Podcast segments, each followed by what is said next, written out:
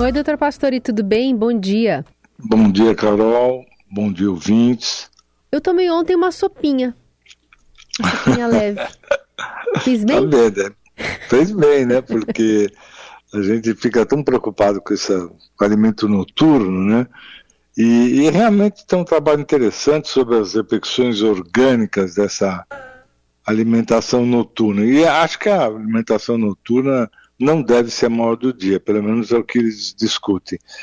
Isso é, se, não é muito motivo para engordar, isso aí não, não, é definitivo, não é comer mais à noite você vai engordar. Hum. O ideal é distribuir caloria durante o dia, porque uh, os trabalhos mostram que quem come muito tarde altera os hormônios responsáveis por fome e, e saciedade.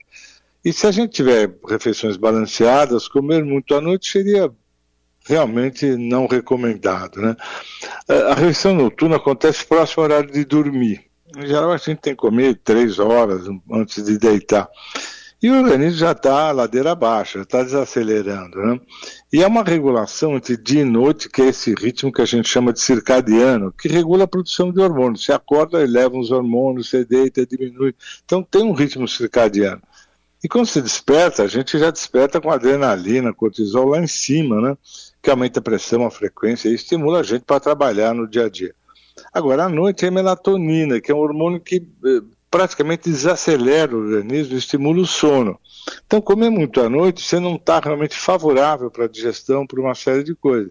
E às vezes a gente come, come, senta no sofá e fica lá sem fazer nada, que é pior ainda. Hum. Então, eu acho que eh, a gente tem que pensar nessa hipótese de balancear a refeição e deixar uma refeição noturna, uma refeição leve, não deixar de comer, tem que comer, mas não ser a refeição assim realmente mais pesada do dia. Uhum. E tem uma coisa interessante que uh, os nossos, principalmente estímulo visual, estou chamando a atenção que o pessoal à noite fica em celular, iPad, televisão, né?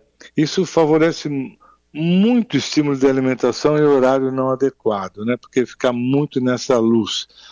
Então, as preocupações noturnas são sempre aquelas: não exagerar no exercício noturno, não exagerar na refeição noturna e nem na luz, né? Para poder ter um sono adequado, né, Carol?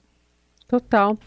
É, e é isso, quem, quem acaba dormindo mais cedo, né? Enfim, acaba conseguindo jantar um pouquinho mais cedo também, aí ajuda a ficar um pouco mais síncrono, né? Com o, o ciclo circadiano, né?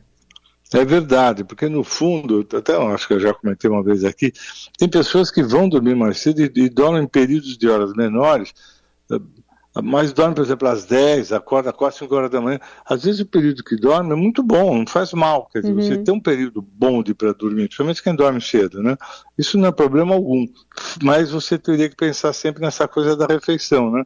Para que ela não fique em cima do seu horário de dormir, porque a digestão não vai facilitar você dormir. A gente tenta comer, andar um pouquinho, não ficar sentado o tempo todo e, se possível, realmente é esperar umas horas para dormir. Tá Mas bom. isso é importante para o dia a dia. É, para a gente tentar se, se adequar né, nessas coisas. Todo claro. dia a gente faz e faz no automático, né? Nem necessariamente pensa é sobre, né? Você não acerta, né? Não tem...